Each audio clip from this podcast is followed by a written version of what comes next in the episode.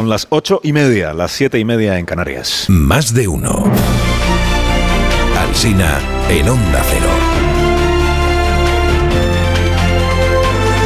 Dirección de sonido, Fran Montes. Producción, María Jesús Moreno, Marisol Parada y Alicia Eras.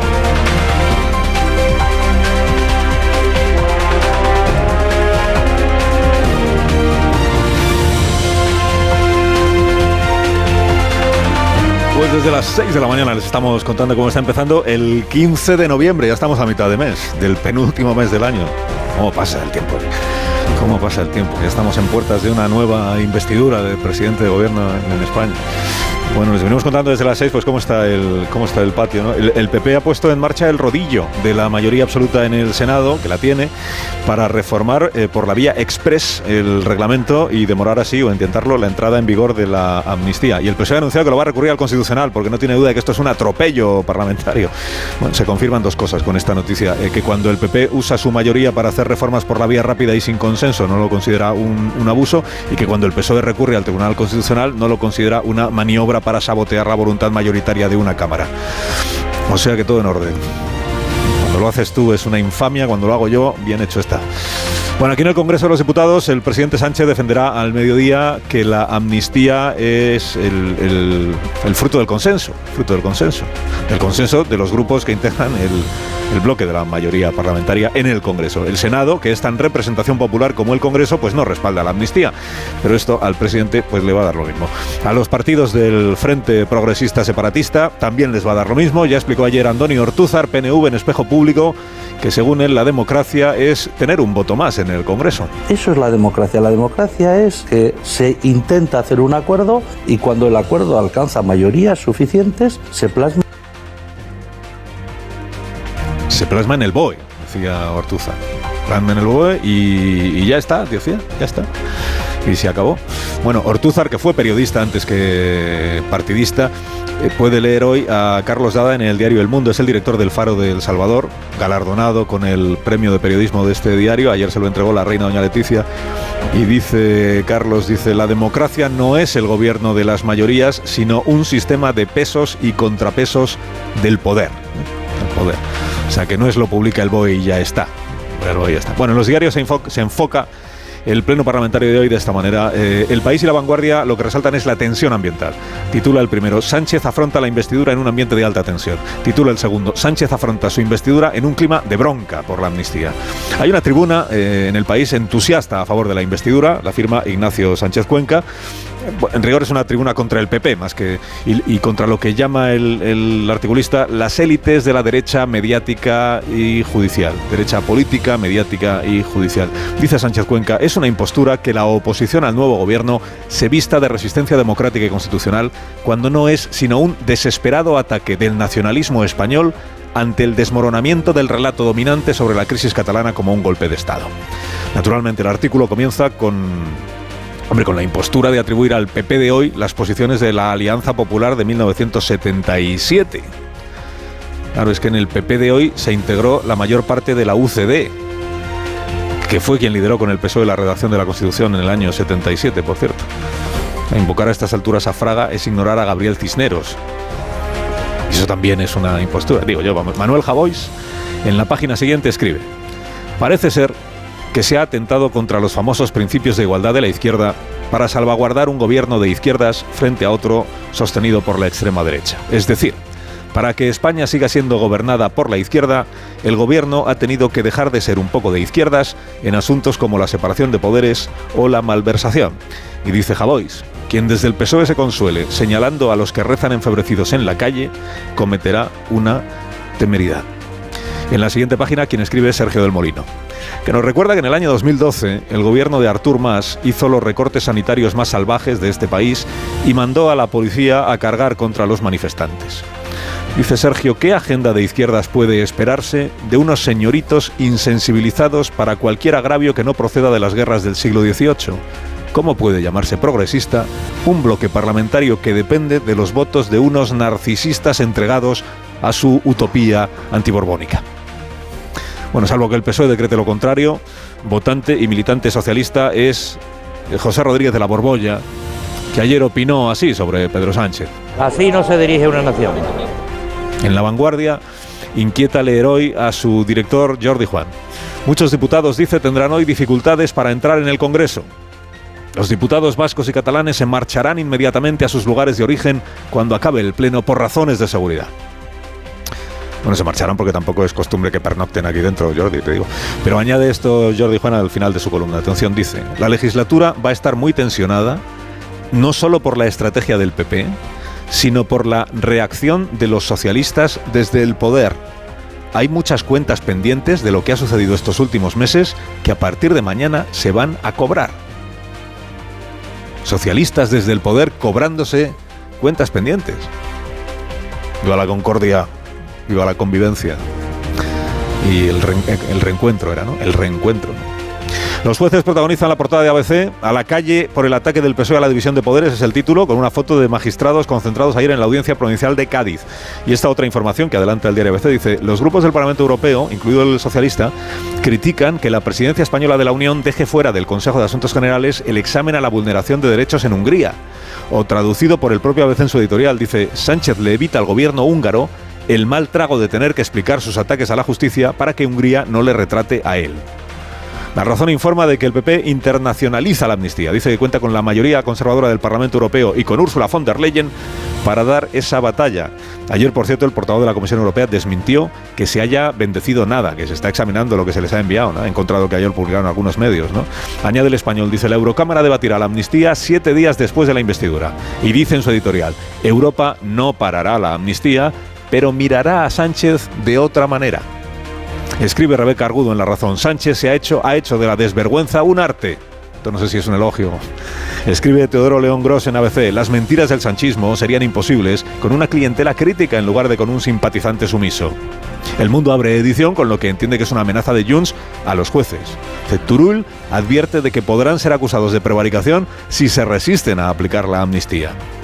El escolta este que le vamos a pagar a, a Puigdemont perdón, al presidente Puigdemont, lleva a Ignacio Camacho a concluir que el gobierno se ha imbuido de un delirio de poder que le lleva a dar por amnistiado ya al prófugo antes de tiempo.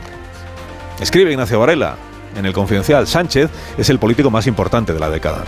En la oposición y en el poder nadie ha marcado tan profundamente nuestra vida pública como este dirigente singular de personalidad problemática, secundado por muchos, detestado por otros tantos y querido por casi nadie.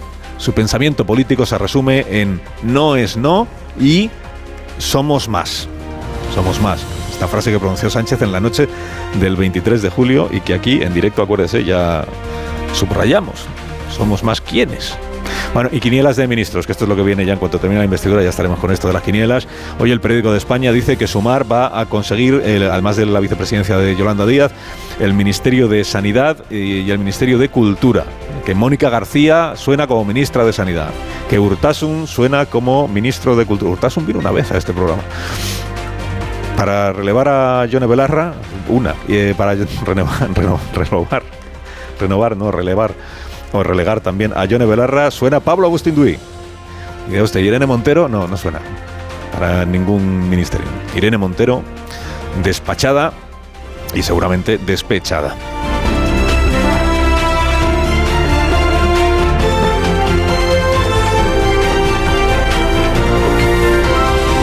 Con Carlos Alsina en Onda Cero, somos más de uno.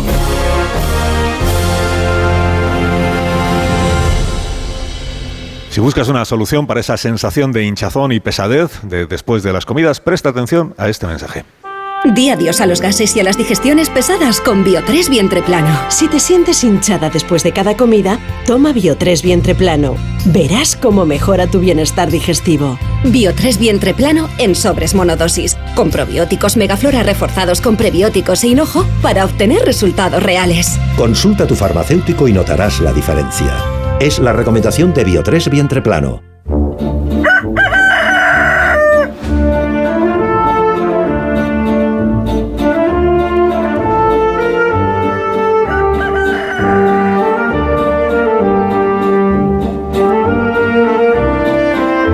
Pues aquí está el gallo a la torre como cada mañana a esta misma hora. Buenos días, Rafa.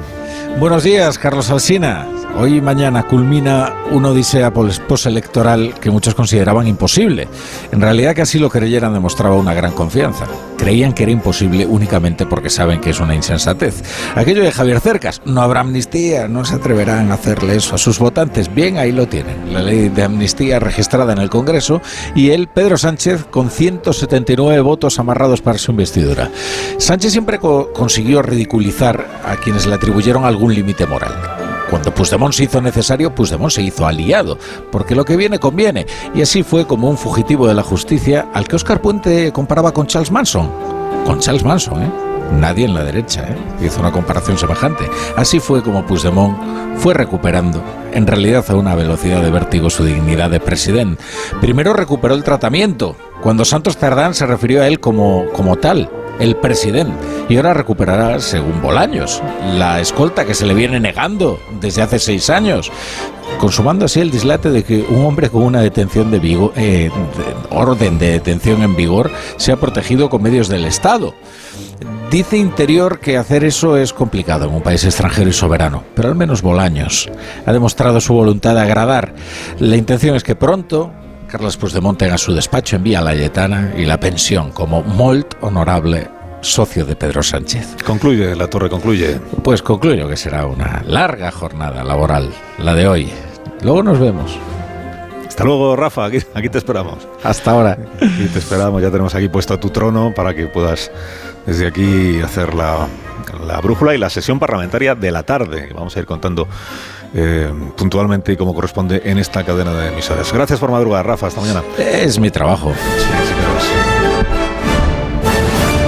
Pues aquí estamos en tertulia, en el Congreso de los Diputados. Cada vez va faltando menos, ¿verdad? Qué emoción para que empiece el pleno parlamentario. Con Antonio Casado, buenos días, Antonio. ¿Qué hay? Buenos días. Con Sergi Sol, buenos días, Sergi. Buenos días, buenos días, Carlos. días con Joaquín Manso. Hola, Joaquín. ¿Qué tal? Buenos días. Buenos días. Marta García Ayer, Rubén Amón, buenos días. también para, para los dos. para ti, ¿qué tal?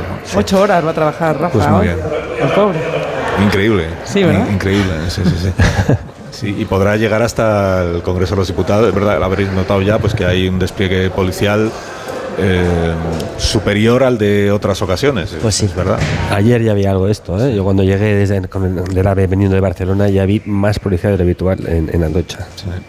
Pero bueno, eso se trata de garantizar que se pueda desarrollar con toda normalidad la sesión parlamentaria, que es lo importante dentro del hemiciclo. Aquí dentro del hemiciclo del Congreso de los Diputados. Bueno, expectativas que tenéis, eh, algo que os ha llamado la atención, algún elemento que queráis subrayar antes de escuchar al presidente Sánchez a las 12. Pues a mí, fíjate, Carlos, la anomalía me parece precisamente el despliegue policial. Eh, porque no estamos habituados a que una ceremonia como la de hoy se celebre en estas condiciones. Y si se celebra así es porque yo creo que es un esfuerzo por trasladar una tensión que no solo refleja la polarización del país, sino esta idea de que se pretende sabotear la investidura de Sánchez y que los salvajes que se van a acercar, y me refiero solo a los salvajes, no a quienes se quieran acercar voluntariamente, tratan de malograr lo que es un acto de pureza democrática y de, liturgia parlamentaria. Esta es la anomalía en la que nos encontramos y creo que a Sánchez le gusta eh, ser investido con 1.600 policías para demostrar que lo que está protegiéndose aquí es el corazón de la democracia. Me lo has quitado de la boca, efectivamente. A mí me parece que la, que la metáfora va, bastante más allá que hacer la reseña del número de policías que hay blindando el Congreso. Que el templo de la, de la soberanía nacional esté en estos momentos blindado policialmente, con un sistema, un dispositivo eh, que no tiene precedentes, eh, significa que hay un abismo terrible entre representantes y representados, ¿no? Y, y significa también pues que el estrés que en estos momentos se está dando en el campo de la, de la sociedad y de la política, en todo el ecosistema político-social, se está trasladando al, al- a donde están los representantes de la, de la soberanía nacional. Eso es lo que me parece, lo que me parece eh, reseñable. De las extravagancias que está, a las que está dando lugar toda esta situación. Otra es la de que un perseguido de la justicia de repente, de la noche a la mañana, pase a ser un, eh, un protegido por la justicia, no por el Estado. Perseguido del, del Estado de repente merece o requiere la, Es que eso la tiene, protección. mucho, tiene de- mucho que ver. Tiene Sí, mucho sí, que claro, ver claro. Mm. en que la mitad minoritaria se sienta tan ofendida como para considerar que tiene derecho a, expresar su contestación en la calle. Es decir, lo que no tiene precedentes es que un primer ministro eh, con capacidad para aglutinar una mayoría parlamentaria como la que vamos a ver eh, mañana, se ha recibido, sin embargo, con una contestación tan fuerte en la calle. Es decir, que la mitad minoritaria se sienta tan ofendida como para expresarse de la manera en la que lo está haciendo. No solo esa mitad minoritaria, sino que lo, sino que lo está haciendo también una abrumadora mayoría de la sociedad civil, a través de las asociaciones de jueces, de fiscales, de abogados del Estado. Ayer el Instituto de Empresa Familiar, claro que no es ninguna broma, porque aglutina el 70% del empleo privado del país y son los interlocutores con los mayores inversores que va a recibir este país. Con lo, cual, la situación es seria y estos precedentes lo que anticipan es, a, falta de ver lo que sucede en los procesos electorales del año que viene, que van a tener muchísima importancia, una legislatura tremendamente polarizada, tremendamente divisiva y de tremendo desgaste institucional. Hay además un manifiesto que ayer firmaron, o, que han firmado y que ayer se difundió, eh, 165 exministros, exsenadores, antiguos altos cargos del PSOE y del Partido Popular, manifiesto en contra de la amnistía en concreto y de los pactos de investidura que ha suscrito el Partido Socialista con los partidos eh, independentistas catalanes. Javier Sáenz de Coscullola, que fue ministro con Felipe González, eh, y portavoz del Grupo Socialista, si yo no recuerdo mal, en esta misma Cámara, es uno de los firmantes de ese manifiesto, pero es que además ha enviado una carta a la dirección de su partido muy crítica con, con todo lo que se viene haciendo. Señor Sáenz de Cosculluela, buenos días. Hola, buenos días. Buenos días. Las horas que echó usted en este edi- edificio del Congreso, en el que, en el- desde el que yo le hablo, eh, como portavoz del Grupo Parlamentario Socialista. Ahí pasé Bueno, muchos años, desde sí. el momento en que se aprobó la Constitución, yo era diputado constituyente, hasta que ya pasé al gobierno y dejé el Parlamento. Y usted que durante tanto tiempo habló en nombre de los diputados socialistas de esta Cámara, eh, está defraudado con la deriva que lleva el, el partido en este momento, con la dirección de, de Pedro Sánchez. No, no se da usted de baja, quiero aclarar lo que usted sigue militando en el Partido Socialista, no quiere Sí, no, no, dejar no de me he dado- serlo. No me he dado de baja. Yo creo Eso. lo que he hecho es eh, ejercer mi derecho a la discrepancia en los términos que me han parecido más eh, oportunos y justificados. Yo no me he ido del partido, pero eh, desde luego eh, mi manifestación de crítica a la estrategia que está siguiendo Pedro Sánchez es clara, creo yo. Hasta el punto de declararse usted avergonzado de lo que está. Me avergüenza. Mire, el problema no es. eh, el, pro- el problema no, mm, estriba en, el, en la naturaleza de los pactos que se han suscrito.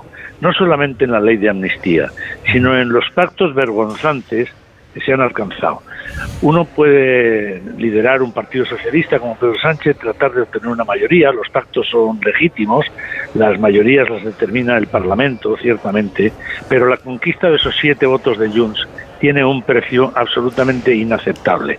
Y prueba de que es inaceptable ese precio es que la sociedad no solo se ha polarizado, eso ya ocurre desde hace meses. La sociedad en este momento está en una ruptura civil. La convivencia de este país está estropeando a marchas forzadas.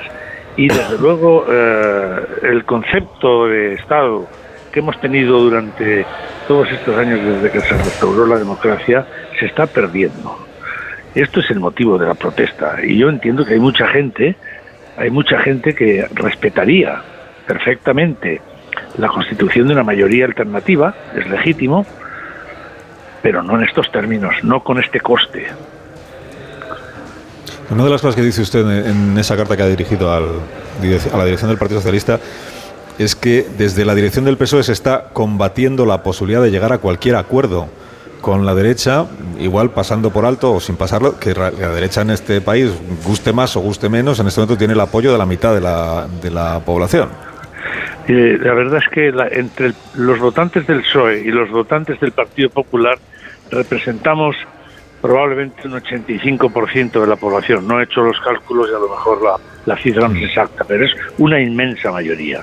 Y no parece razonable que no haya el más mínimo contacto de diálogo, de acuerdos entre ambos partidos y que tengamos que recurrir al apoyo de, minori- de minoritarios que además no creen en el Estado, que lo combaten, que combaten la Constitución. Es que es absurdo, absolutamente inaceptable. Y el Partido Socialista está continuamente cavando cavando trincheras, se, se desprecia el diálogo. Ahora he, he llegado a oír algún algún eh, compañero que la derecha es mafiosa. Pues, usted, es- esa no es la perspectiva de un país que convive pacíficamente en democracia. No son enemigos. Los señores de la derecha no son enemigos, no deben ser enemigos, ni nosotros debiéramos ser enemigos de ellos desde su perspectiva.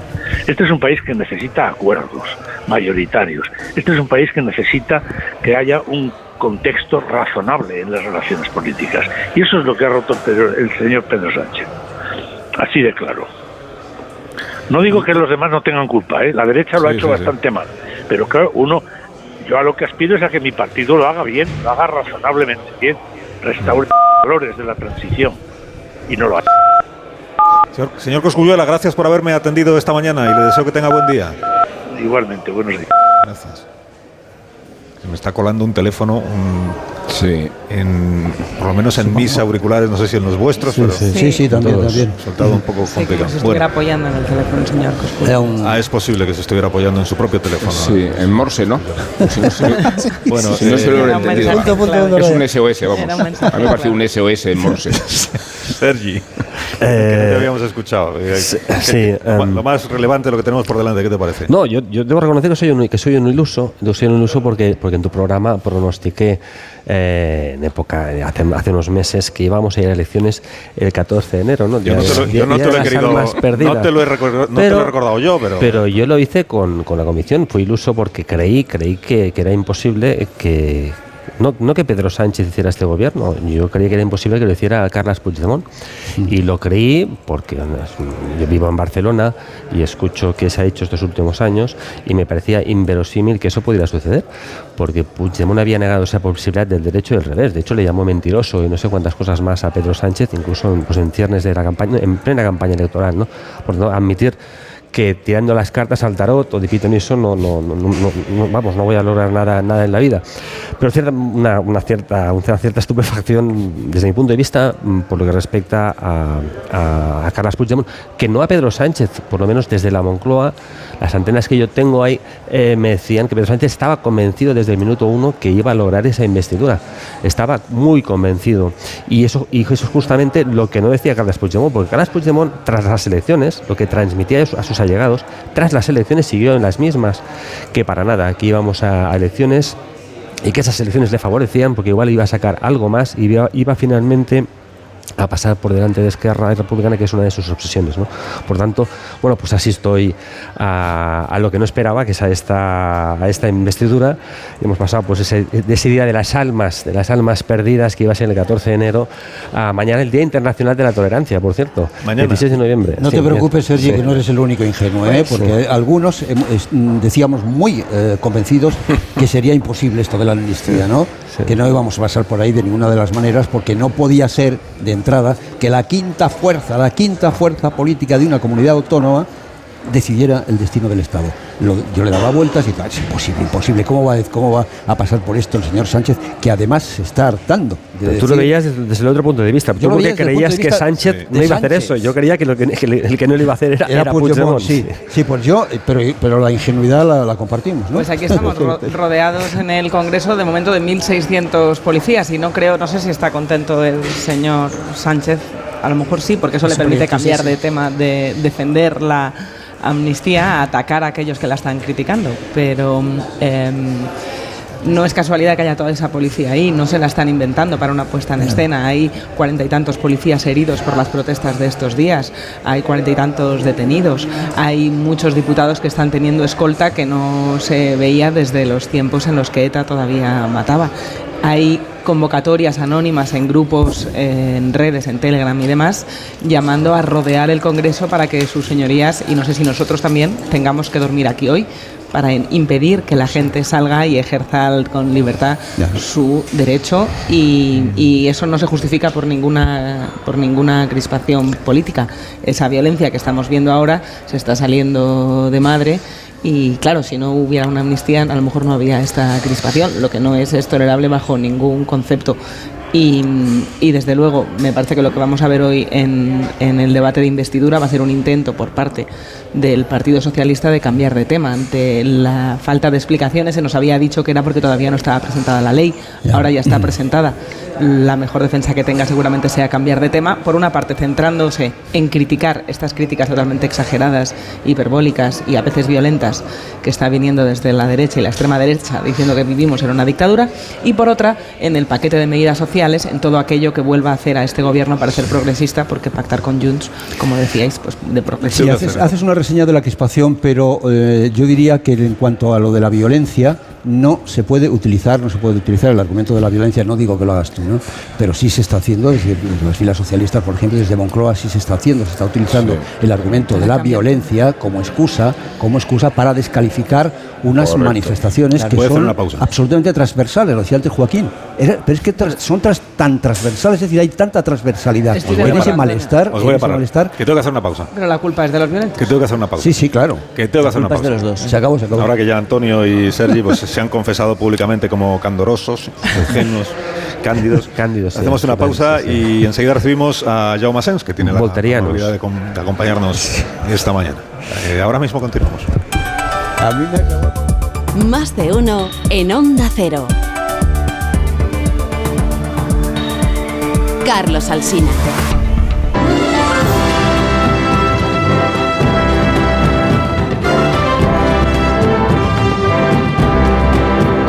Las 9 y 2 minutos de la mañana, una hora menos en Canarias. En tertulia hoy con Sergi Sol, Antonio Casado, Joaquín Manso, Marta García Ayer y Rubén Amón. Y como les he contado, pues nos eh, visita, nos acompaña y nos dedica unos minutos eh, Jaume Sens, que fue presidente del grupo parlamentario de Unidas eh, Podemos.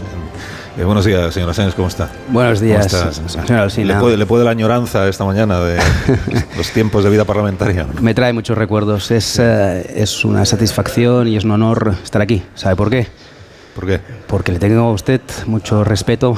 Creo que es un gran profesional No, que no, trabaja con honestidad y rigor, a pesar de que tenemos ideas muy diferentes, muy diferentes, muy diferentes sobre muchas cuestiones y sobre la amnistía en No vale, particular. no- no vale empezar así una entrevista, porque entonces ya el entrevistador queda condicionado.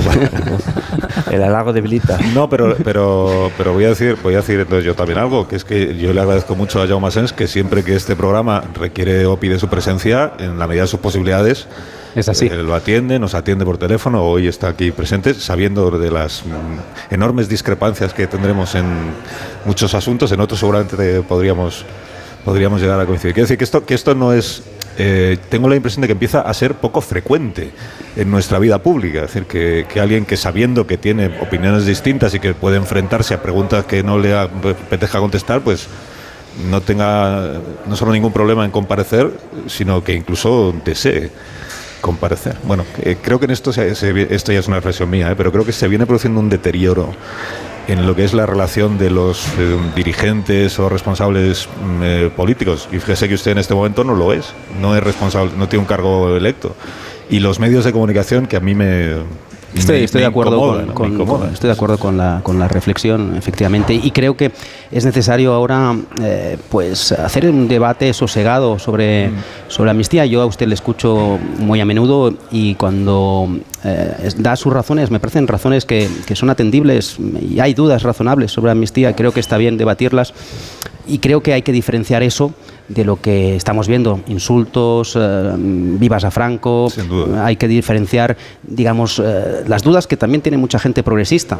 En mi espacio político hay gente que tiene dudas también sobre lo que estamos haciendo. Por tanto, que me dé usted una oportunidad para poder explicar mm, por qué hemos hecho eso y también, y espero tenerla, poder, eh, mm, eh, digamos, desmontar alguna fake news, alguna mentira que está intoxicando, en mi opinión, a la, a la opinión pública por parte de derecha, pues eh, para mí es, es- es una satisfacción, claro, tener esa oportunidad. El espacio político de Jaume Sens, los oyentes lo saben, entiendo, pero, es, pero es, es sum- en este momento es sumar la, la marca la marca sumar. Pero insisto que el señor Asens no es diputado, no es ministro y, y, sin embargo está, está aquí. Si alguna vez le hacen ministro, espero que siga que siga viniendo. ¿no? Pero, pero por empezar por esto de de posiciones que, tenemos y de cosas que yo estoy ya un poco harto de, bueno, que repito todas las mañanas seguramente.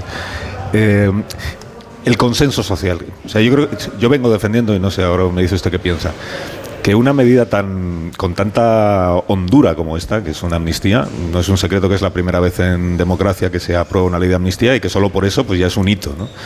Yo vengo defendiendo que una medida tan relevante como esta y tan delicada en muchas cuestiones eh, debería contar con un amplísimo respaldo social y no percibo que en este momento lo tenga. No percibo que lo tenga. En esta Cámara es verdad que va a salir aprobada cuando se presente la ley con mayoría absoluta, pero no es menos cierto que hay 172 diputados de 350 que van a votar en contra.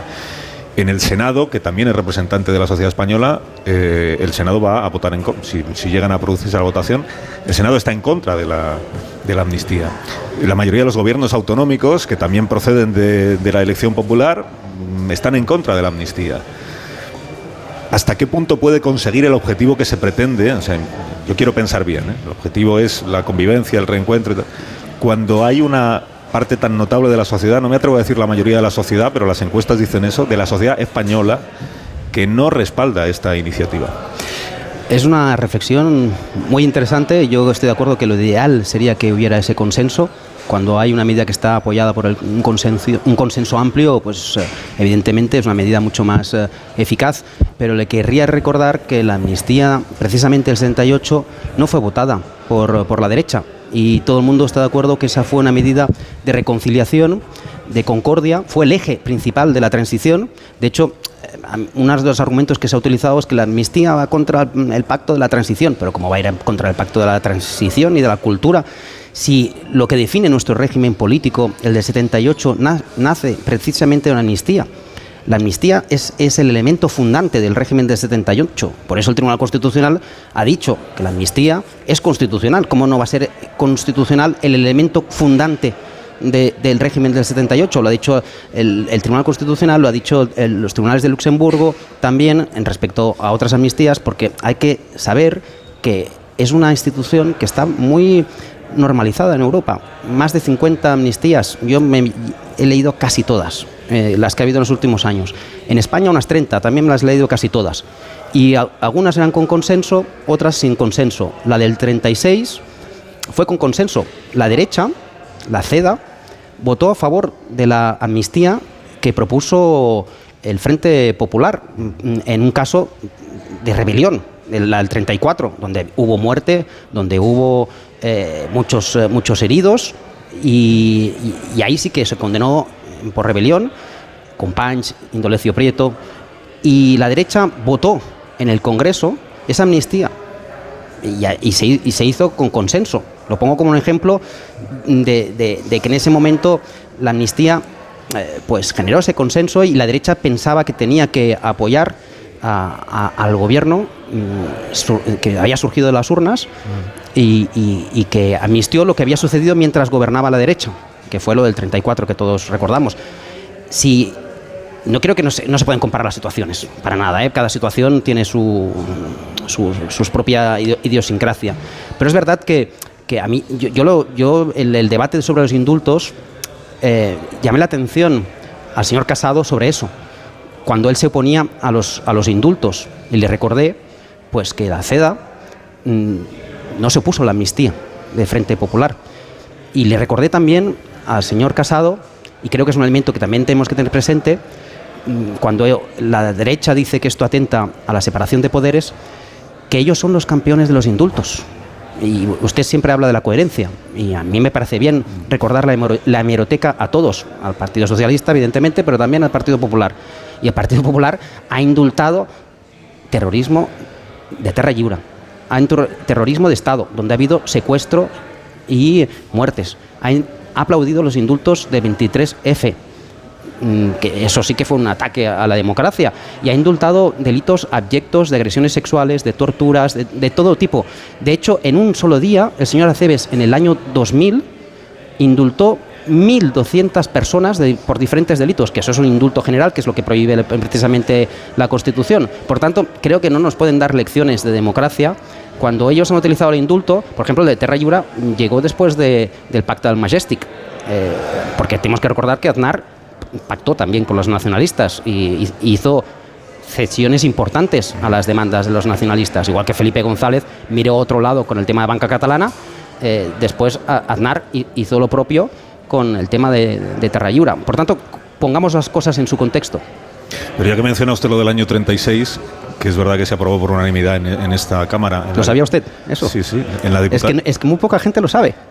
en la Diputación Permanente porque aún no se había constituido Exacto, el, exacto. el- el nuevo Parlamento surgido de las elecciones de febrero del 36.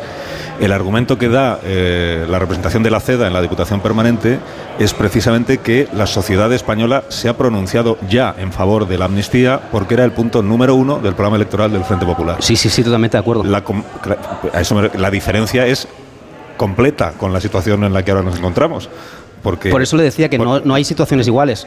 Yo creo que es verdad que un argumento que usted ha utilizado. que en aquel momento yo sí puedo eh, de- decir, efectivamente había un consenso social, consenso en la medida en la que el partido eh, o la coalición que gana claramente las elecciones lleva como punto número uno de su programa electoral la amnistía y la ha defendido abiertamente en la campaña electoral, y el partido que no gana las elecciones, que es, que es la derecha, entiende que la sociedad española está por la amnistía y que por tanto todos los partidos deben respaldarla. En esta situación que estamos ahora es justo lo contrario. El partido que, que no ha ganado las elecciones, bueno, es el Partido Socialista, pero que va a formar gobierno, se ha incorporado a la amnistía ahora. Yo, a usted le puedo reconocer que siempre ha defendido una misma posición sobre lo que representa para usted el procés, la, manera en la que usted cree que hay que salir del, del conflicto, que incluye la amnistía, pero el Partido Socialista acaba de, acaba de sumarse a esta después de unas elecciones. Eh, hemos escuchado esta mañana, bueno, es que hay mil declaraciones del presidente y de sus ministros diciendo que no es posible una amnistía en España. Ahora se han inventado esto de que se referían a la propuesta de Esquerra del año 21. Todos sabemos que no es verdad, pero es igual. El Partido Socialista no ha ido a las elecciones con una propuesta de amnistía y por tanto no hay ninguna manera de eh, poder decir con propiedad que la sociedad española ya se ha pronunciado sobre la amnistía y le ha parecido bien. Esto es así. Y por tanto a la derecha se le pueden exigir muchas cosas, pero que, que lea una realidad social que no está probada tampoco me parece que sea exigible en este momento. Pero volviendo a la pregunta que yo le planteaba. Después me gustaría. Ah, no, entonces. Sí, entonces, sí, sí, O sea, yo creo que lo que dice es pertinente. Eh, eh, creo que, como decía antes, las situaciones son diferentes. Es verdad, había mucha más legitimidad en esa amnistía, seguramente, por lo que dice usted.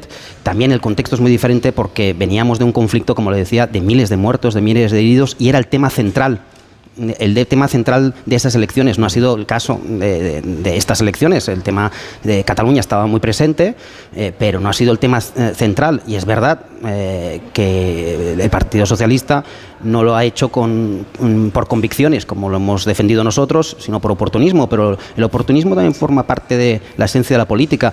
Eh, ¿Habría votado el Partido Socialista la reforma laboral si no hubiera necesitado nuestros votos? No lo sé, yo creo que no. Eh, pero necesitaba nuestros votos. Y, creo que, eh, que no es lo que está diciendo usted, pero sí que dice el Partido Popular. Eso lleva a defender que es un fraude electoral. Pero, a ver, no podemos convertir los programas electorales en tablas de Moisés. No son, digamos, eh, posiciones inamovibles. Hay una cierta flexibilidad. El gobierno, los gobiernos del Partido Popular con Vox están aprobando medidas que no llevaban en su programa, que las llevaba Vox eh, sobre la violencia de género, sobre diferentes temas, y eso no quita legitimidad a, esa- a- esas decisiones. Eh, no estaban en su programa. Quiero decir que, que en la política tú tienes que pactar con otros que tienen sus propuestas y tienes que llegar a un punto intermedio. Pero estaremos de acuerdo en que no es. No, tiene tanta legitimidad. Estoy de acuerdo que, que cuando No, tienes un consenso detrás y, y tú te has presentado a las elecciones con una propuesta, tienes una mayor legitimidad. Eso es evidente. No digo que estaremos de acuerdo en que no es lo mismo eh, tener que negociar para formar gobierno con sumar eh, a cuánto subimos el salario mínimo interprofesional o si encarecemos el, el despido, este tipo de cuestiones que forman parte del día a día, aunque no las hayas llevado en tu programa electoral, comparar eso con una cuestión como esta. Sí, Yo creo sí. que es una cuestión mucho más trascendente, mucho más mm, eh, nuclear, que por eso, en mi opinión, Pero- ex- pero- exige de un respaldo social que hoy no tiene. Fíjate, fíjese, señor, eh, señor Alsina, que la agenda de desjudicialización ya empezó, ya empezó en el anterior mandato. Fuimos a votar con, la, con el- la idea de que te vote chapote y con el tema de los indultos y, y lo que había, eso había generado. O sea, la gente era mm, consciente de que estaba votando un partido que había empezado a, andar esa agenda de, desju- de desjudicialización. O sea, creo que eso también tiene que tenerse en cuenta. Y también es verdad que muchos de esos indultos de los que yo he hablado antes, cuando se indultó al terrorismo, Terra Lliure o, o- o a los GAL, eh, pues todo eso mm, no estaba tampoco en los programas electorales de quien tomó esas decisiones. Quiere decir que, que- sí, que estoy de acuerdo, que tienes mayor legitimidad cuando tú vas a unas elecciones y, presentas un programa y aplicas ese programa eh, en, su integridad. mm, Eso tiene mayor legitimidad, evidentemente, porque tiene un refrendo de la ciudadanía. Pero quiero decir que, en política pasan estas eh, situaciones, ¿no? Que tienes que pactar con otros y, por tanto, pues tienes que ceder tus posiciones de, par- eh, de partida. Eh, quiero que mis contertulios también participen de la. Que, que más que entrevista es una conversación, veo la que estamos leyendo, pero bueno, me, pare- me parece lógico también. en Yo esta encantado. situación, ¿no? Es que, claro, si el PSOE se suma ahora y, y se suma por lo que se suma, que en eso creo que estamos de acuerdo usted y yo, es que entonces lo que yo tengo ahora que hacer es reprocharle al Partido Socialista que, habiendo gobernado cinco años y sabiendo que tenía en su mano la herramienta que resolvía el conflicto catalán, nos haya estado engañando diciéndonos que es que era imposible aplicarla, que era la amnistía, ¿no? O sea, ustedes han tenido cinco años para arreglar esto y me han estado diciendo que es que no podían porque era inconstitucional.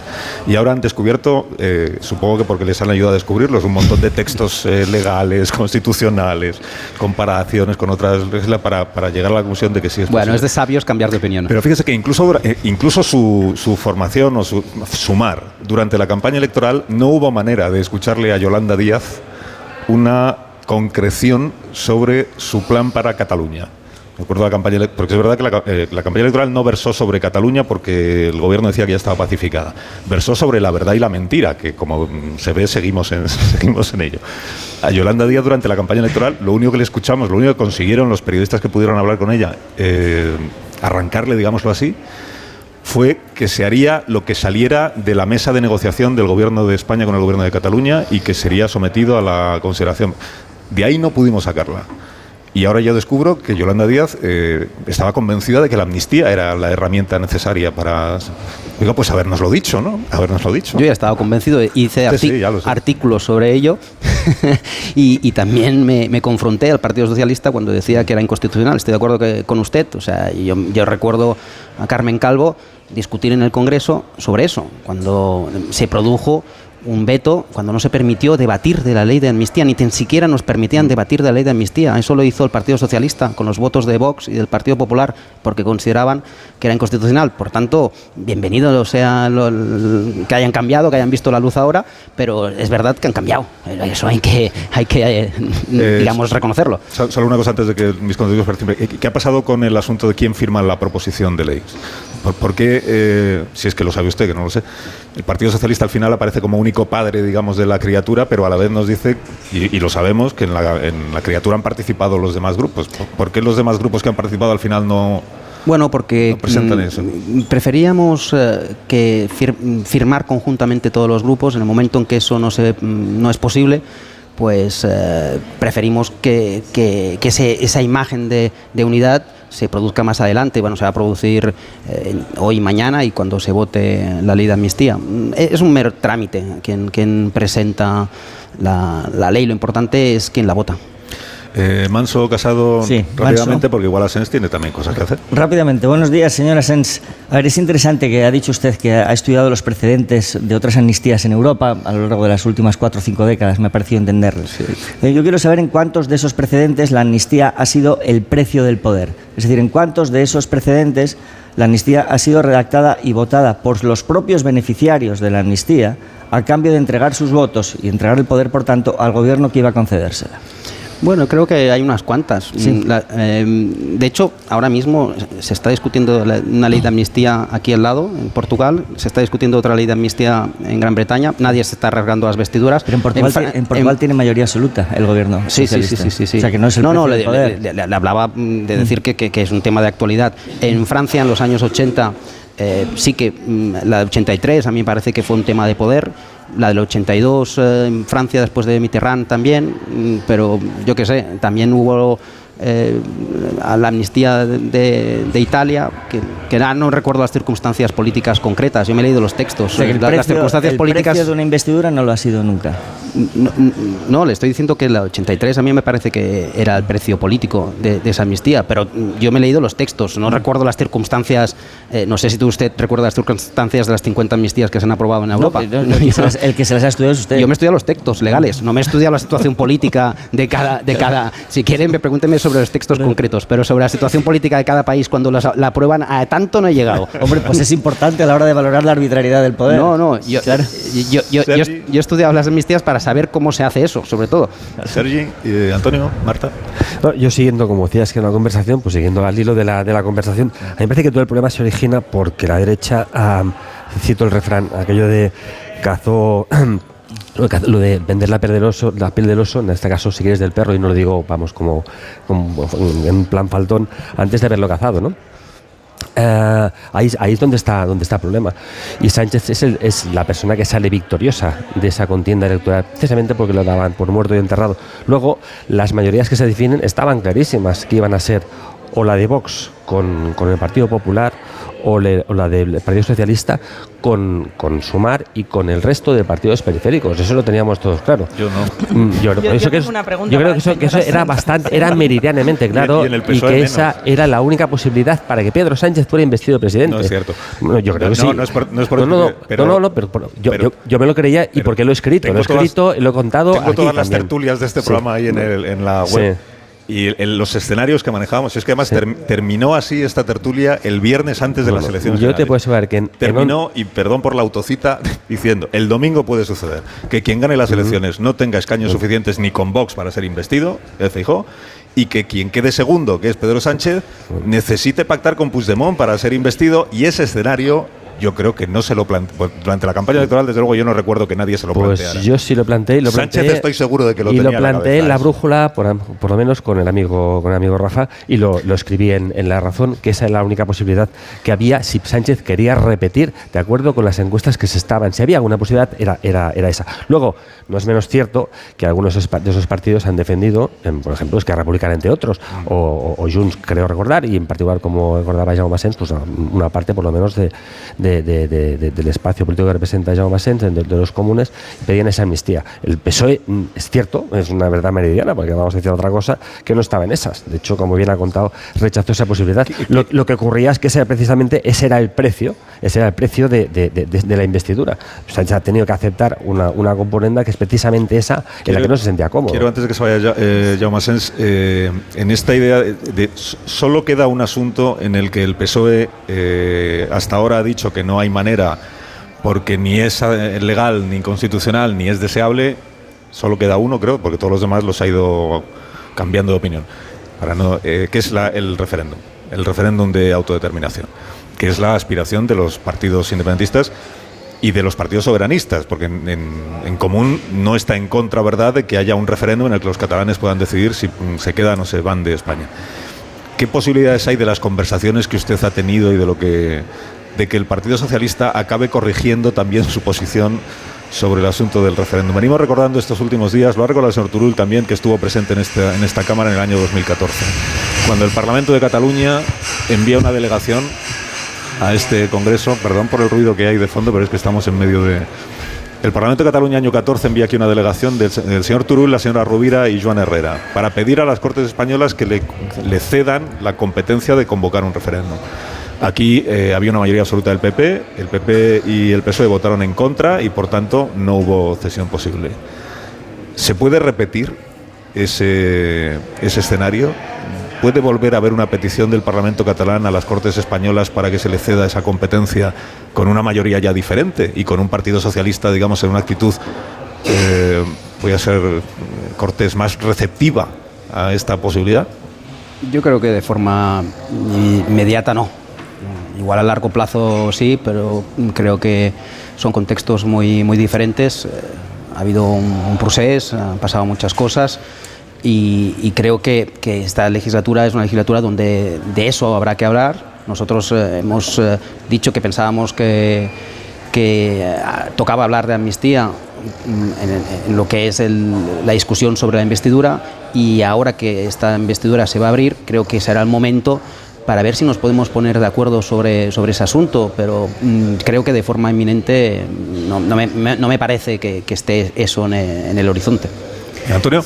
Sí, en relación con sus alusiones a, la, a, los precedentes eh, de amnistía que ha habido en la historia de España reciente, sobre todo, hay una mm, forma de restricción mental en el razonamiento que usted hace, porque se, se, se remite a, mm, al precedente de la, de la amnistía. Eh, como elemento fundacional del régimen del 78. Y ahí es donde está la restricción, porque se le olvida el otro elemento también fundacional del régimen del 78, que es el consenso. Es decir, la centralidad que había en aquel momento cuando el reto era general, el reto de recuperar las libertades, el reto de acabar con la, con la dictadura y pasar a un, a un sistema democrático, era general. Y la decisión de la amnistía, la amnistía de los asuntos, eh, ahora del 77 hablo, reformada luego, me- mejorada luego. eh, incluía el consenso y aquí no hay consenso. Pero en la Este es, un amnistía elemento, es un elemento En la, fundacional del en la amnistía del 78. 77 no había consenso. El- eh, la derecha no votó esa amnistía. Era muy minoritaria esa, Era esa una, derecha. era, era una, mm, Bueno, pues una ahora- recla- a- un- a- ahora es ma- una no reclamación de la sociedad. Y se abstuvo. Es que a la UCD no la considerábamos de Claro. derechas todavía en el 77. Vamos, eh, eh, en esta ocasión es que es una amnistía de unos contra otros, es que divide a la sociedad, es que moviliza a, las- a- a la calle, moviliza a las instituciones, toca fibras sensibles de, lo que el, presidente del Tribunal Supremo llama, ¿cómo llaman? Damiaje del Estado, ¿no? Toca fibras sensibles de, lo, de lo que es el, el- Estado. No existe ese consenso. Es de unos contra otros. Eso es unilateral. Y si encima añadimos, que lo, lo han estado ustedes hablando, lo, habéis estado hablando antes, lo de que no iba en el consenso, pues lo acabamos de, arreglar. Únicamente le digo que cuando, se, cuando me parece, vamos, que cuando se utiliza el argumento de la amnistía como elemento, como componente fundacional del régimen del 78, se aluda también a la reclamación de toda la sociedad y a, los consensos que se establecían entonces, que ahora, por desgracia, pues no. Yo solo matiz, estoy de acuerdo que por- con la última frase que usted ha dicho, por desgracia esos consensos ya no existen, pero ya no existen en eso y ya no van a existir en prácticamente nada, porque eh, ha saltado por los aires los consensos de Estado. Eh, del bipartidismo, yo creo que estamos ante la fin del, del bipartidismo, porque em, entre otras cosas em, eh, el Partido Popular mm, está inhabilitado como partido de Estado porque tiene una alianza con Vox que no le permite acceder a mayorías transversales como sí que eh, tenía acceso Calvo Sotelo, como tenía acceso a Aznar o el propio Suárez, si lo contamos como derecha. Eh, ahora eso no, no, no, no, no, no es, no es posible. Mm, está aislado con, con Vox. Y, y, por otro lado, vemos como el PSOE de Pedro Sánchez se ha emancipado del PSOE del bipartidismo, del PSOE de, de Felipe González. Por tanto, los grandes consensos que definieron la transición creo que, que eso ha pasado mejor, mejor vida. Y, y para bien y para mal. Yo creo que para mal, porque evidentemente se avanza más cuando se avanza con consensos, pero es que esos consensos no los vamos a ver en nada. Ni, ni cuando gobierne la derecha, ni cuando gobierne la izquierda. Cuando gobierne la derecha, a veces se construyen esos consensos porque el PSOE tiende a ser más leal. Por ejemplo, el PSOE apoyó al Partido Popular en la gestión de la crisis eh, catalana con el 155, eh, incluso no criticó la actuación en su momento de las fuerzas y cuerpos de seguridad en, en tema de lo, lo 1 de octubre, o no lo criticó de forma abierta, a- a- a- salvo algunas excepciones. Bueno, presentó una enmienda, una enmienda de reprobación Pero después, pero la, Soraya Sánchez, la, la retiró. la retiró, sí, sí. la retiró. Se arrepintió rápidamente. Quiere decir que, que, que, que Cambió de dio, opinión. dio, dio, dio- cambió de opinión. Eh, Algo que no, no le pasa muy a menudo. Entonces, digamos que, que, que, que- que, mm, el PSOE, cuando gobierna el, el Partido Popular, mm, sí que hasta ahora había intentado reconstruir esos consensos, pero cuando gobierna la izquierda, eh, la derecha mm, no, no está detrás nunca de la política antiterrorista del Partido Socialista, por ejemplo. Mm, o sea que esos consensos ya no. ya es muy difícil que se vayan a, a volver a reproducir, desgraciadamente. La última, Marta. Sí, señora Sens, eh, han pasado dos meses y pico desde aquella visita a Puigdemont con la vicepresidenta Yolanda Díaz, que incomodó mucho en el PSOE y sorprendió a la opinión pública. Una vicepresidenta del gobierno reuniéndose con Puigdemont, con el fugado de la justicia. Luego hemos visto que el, el pacto de investidura y demás se han negociado en Bruselas, nos hemos ido acostumbrando a esto. Pero ya que usted estuvo ahí ese 4 de septiembre, a lo mejor puede aclararnos una duda que arrastramos estos días en la tertulia, es a qué ha cedido el señor Puigdemont de aquellos máximos que pedía el 4 de septiembre ahora, porque el PSOE está claro que ha cedido en muchísimo, incluso en verse con el propio Puigdemont, pero ¿ha cedido en algo Puigdemont o se ha salido con todo aquello que esperaba en aquellas negociaciones cuando empezaron? Antes de que le responda muy brevemente, creo que esa reunión que hicimos, que en ese momento fue muy criticada y también por algunos sectores del Partido Socialista, eh, sirvió para abrir camino mm, para, digamos, eh, fuimos un poco los sherpas que, digamos, eh, abrimos un camino que después ha tenido que transitar el Partido Socialista. Y creo que hemos hecho una labor de pedagogía, de explicación de la, de la amnistía y en eso hemos echado de menos a veces pues al Partido Socialista, porque hasta hace mm, varias semanas no se había pronunciado ni la palabra amnistía y, y se ha explicado poco. Es verdad eh, Félix Bolaños el otro día lo, lo, hizo, pero hasta entonces nos dejaron bastante solos nosotros con la amnistía. ¿Está de acuerdo usted, veo, Absolutamente. no? Absolutamente. Y, y, y, creo que nos ha tocado un papel un poco ingrato, pero lo hemos hecho porque sentíamos que era nuestra responsabilidad y, y por coherencia. Dicho eso, mmm, ahora mismo tendría que recordar todas las reivindicaciones que expuso, pero me viene a la memoria una que, por ejemplo, no se ha cumplido. Cuando él dijo que eh, la, la, ley de amnistía se tenía que haber aprobado antes de la investidura, por, con la idea esa de pagar por avanzado, porque él no se fía del Partido Socialista y entonces no se fía que si la amnistía se, se vota después, eh, eso le dé garantías. Ese, por ejemplo, me parece un elemento que no, que no se ha cumplido de sus, de sus reivindicaciones.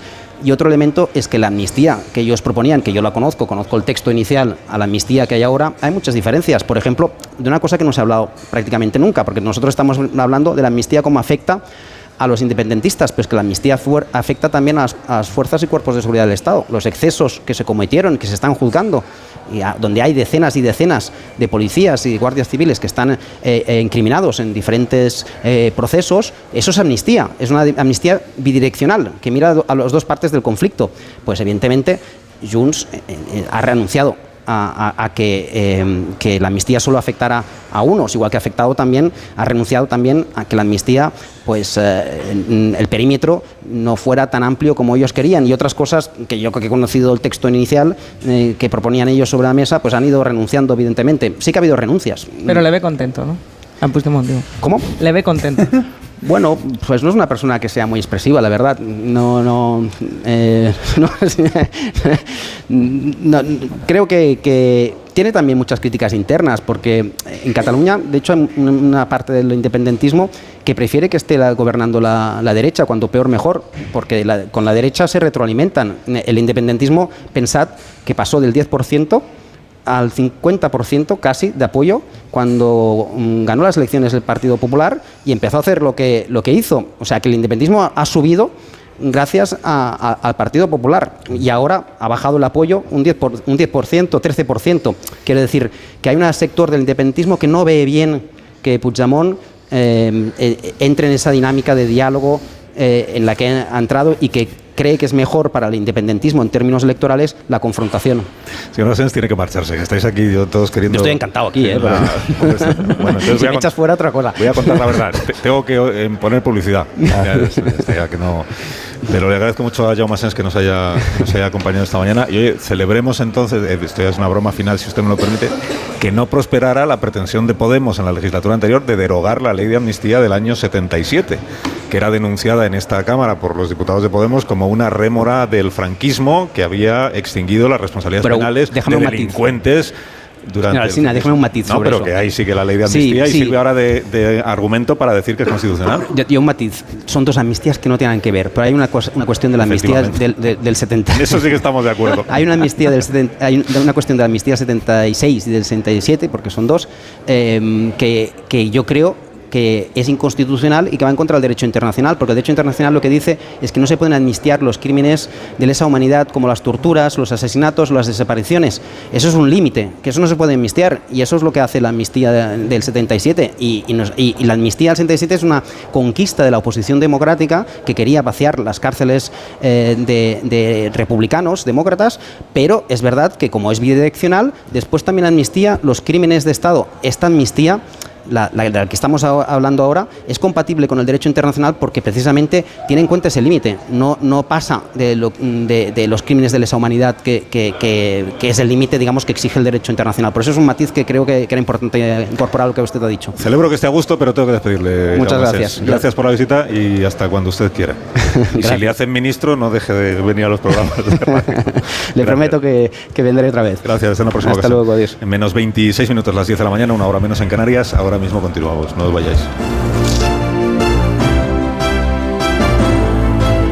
Más de uno. Onda Cero. Carlos Alsina. A ver.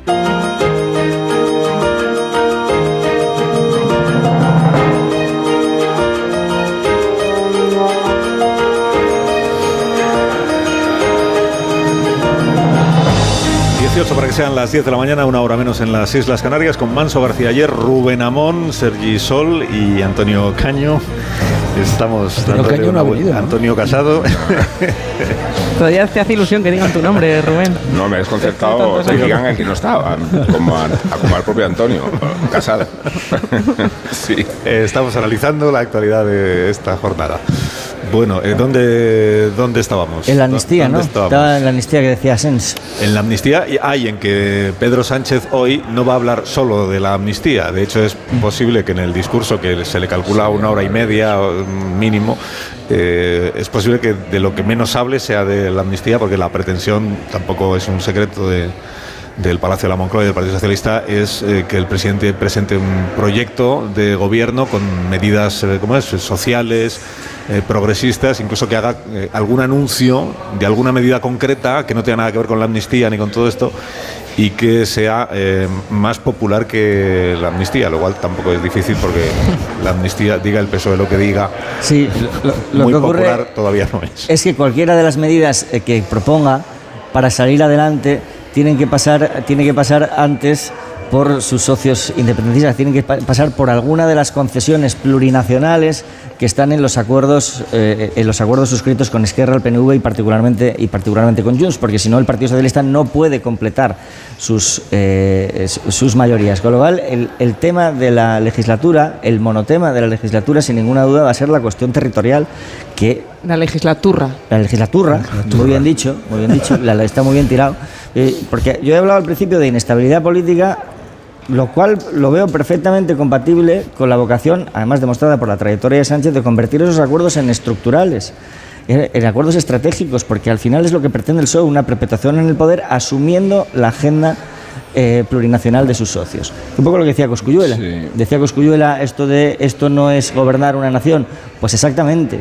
Es decir, esto lo que plasma es que el PSOE ha abandonado el interés general, ha dejado de ser un partido de grandes mayorías para convertirse en un partido que lo que se hace es administrar los intereses particulares de los partidos que le permiten perpetuarse en el poder. De hecho, la lógica de bloques queda totalmente consolidada a partir de la investidura de mañana. Y digo eh, consolidada no solo en los cuatro años que tenemos delante, sino en la frustración que va a ser para el Partido Popular encontrarse con que con mucho que crezca, nunca lo va a hacer lo suficiente como para comerse a Vox del todo, ni lo suficiente como para encontrar puntos de consenso con las fuerzas nacionalistas. O sea, hoy aquí se consolida, mañana, se consolida un bloque, un bloque, mucho más que, que una opción efímera de, de gobierno. Por eso cuando decimos, ¿cómo será esta legislatura? Pues todo lo estable que se desprende de la solidez del bloque que se ha constituido, que a mí me parece muy alta. Oye, está, está- ¿os estáis dando cuenta de cómo damos por seguro, yo también lo doy por seguro, que evidentemente va a salir por, por mayoría absoluta, y con qué facilidad olvidamos un dogma sagrado, civil, pero, pero es un dogma sagrado de la Constitución, que es el de la libertad de conciencia, que es el de, el- el- el de que el diputado no tiene mandato imperativo? ¿Con qué facilidad lo olvidamos? No, No, no lo olvidamos, no lo olvidamos. Está aquí Alsina. Está Alsina. No lo olvidamos, Antonio. Eh, cuerpo presente para recordárnoslo cada vez que tiene que votar su No lo olvidamos, pero, pero- tengo mis dudas en ese punto, ¿eh? ten, ten en cuenta que hemos escuchado a García Paje, que se supone que es la voz más crítica que hay en el Partido Socialista respecto de la amnistía. Lo hemos escuchado el viernes de la semana pasada, creo recordar, ¿no? Sí, sí. Decir que esta investidura está basada en un engaño, en referencia al relato falso del proceso que incluye el pacto con Junts per Catalunya, y decir que él, si hay que combatirlo, se combate. Y a la vez le hemos escuchado decir, oiga, pero Feijó que no se le ocurra eh, decir que los diputados socialistas castellano-manchegos voten en contra de la ley de amnistía o voten en contra de la investidura, que eso es transfugismo. Transfugismo. Porque en, el- en la escala de valores de los partidos políticos hoy en nuestro país pesa más la disciplina de voto en esta Cámara, porque tener criterio propio se le llama transfugismo y lo tienen firmado en un papel. ¿eh? Pesa más eso que los intereses del país eh, evidente, a juicio sí. del que está en el escaño. que Criterio es- propio respecto a cuestiones que forman parte de la sensibilidad de la propia idiosincrasia del partido. O sea, que no es que sea Claro. criterio propio respecto a ninguna aberración. Claro, claro. Y en cuanto a los contenidos del, del discurso, mm, evidentemente eh, todos los que hemos hecho ya muchos, muchas sesiones de estas sabemos que aquí hay que aplicar el principio de contradicción, es decir, que no tiene sentido quedarse en lo que vaya a decir por la mañana eh, sin esperar a ver qué es lo que ocurre en los cruces de, de por la tarde. Pero cuanto a los contenidos del discurso, yo sí creo que de alguna manera va a convertir, eh, va a hacer la versión oratoria o la versión parlamentaria de la exposición de motivos de la, ley de amnistía. Yo creo que de alguna manera eso va a estar presente, va a estar eh, inspirando toda la, actuación, incluso en la parte primera, es decir, incluso en el discurso de, de las, de las 12. Lo demás que habéis dicho pues, es evidente, eh, es lógico. Es lógico que trate de trasladar el mensaje de que, eh, de que este gobierno se va a ocupar también de asuntos sociales, de, de las colas del hambre. Bueno, de lo las lógico colas sería explicar bien todo lo que no ha explicado porque presumían de, de- no de secretismo, sino de discreción a la hora de no darnos detalles de la amnistía. Bueno, ya está registrada, eh, ya, ya se está debatiendo, hace posible la investidura. Lo lógico sería que ahora, si tan necesaria es para la convivencia, sacara a pecho el presidente del gobierno y explicara por qué es tan buena. Si lo que se va a dedicar es a tratar de cambiar de tema, si lo mejor que puede hacer para calmar los ánimos no es explicar mejor la, la amnistía, sino cambiar de tema y hablar de todas las políticas sociales que va a hacer posible esa amnistía de la que se avergüenza, si no presume de ella, entonces muy normal, desde luego, no va a ser eso. Se lo está poniendo, yo creo, bastante fácil eh, la oposición, eh, subiendo el tono hasta mm, momentos muy hiperbólicos eh, con respecto a lo que esta amnistía puede suponer, hablando ya de dictadura y de quiebra total del Estado de Derecho, porque entonces en vez de defender la amnistía, lo que va es atacar las críticas que se está haciendo a la amnistía. Y Eh, total, nos quedamos yo- sin que el presidente del gobierno Es que de hecho los contraargumentos que se están haciendo desde, bueno. desde, el- desde Moncloa y desde el PSOE E son, son así. Claro, es decir, dedican más tiempo a criticar las críticas a la amnistía PP, que a claro. explicarla. Sí, lo que pasa que que nos llevan al abismo, en algún explicar mo- que- Sí, claro, pero es que en algún momento hay que preguntarse cuándo ha llegado el momento de gritar fuego. Quiero decir, es decir, es que la amnistía es un paso decisivo junto con la colonización de otras instituciones para cargarse el sistema de pesos y contrapesos del sistema democrático español. O sea, yo no digo que esto sea una dictadura porque estoy aquí hablando con absoluta libertad, pero en algún momento habrá que alzar la bandera. Usted, algo grave está pasando. Pues yo creo que Claro. llevamos, llevamos bastantes Claro. años ya eh, gritando fuego, ¿eh? Pero ¿Ah, sí? bastantes años, yo creo que sí, bastantes Sí. años y sí, anunciando que, que se, se que, se rompe, que se rompe España, digamos, yo creo que ya llevamos por lo Hombre, menos, por lo menos que 20 España- años que, anunciando que, que hay España una se fractura social en España, no creo que haya Eh, ninguna duda de no, no, eso. yo, no, no, yo, yo digo que yo, No, so- yo solo no, digo claro. que llevamos muchos años en Una eso. en fractura eso de- social y civil en España, no creo que haya ninguna duda de que si- así. Si, me, permitís, solo, un apunte respecto a lo que comentabas. Eh, el triunfo de Pedro Sánchez en el sentido que quedó segundo, pero el mérito de, de- es, es incuestionable. Y no se puede decir, yo creo que no, que no vale en esta ocasión decir que, que apelar a la libertad de conciencia, porque todos sus diputados iban a rebufo. Yo creo que en muchas provincias no saben. La gente vo- votó a Pedro Sánchez en Cataluña, en Extremadura, y donde lo votaron, votaron a Pedro Sánchez, es el líder. Y además él se cuidó bien, también se cuidó bien de contar con un grupo parlamentario muy fiable.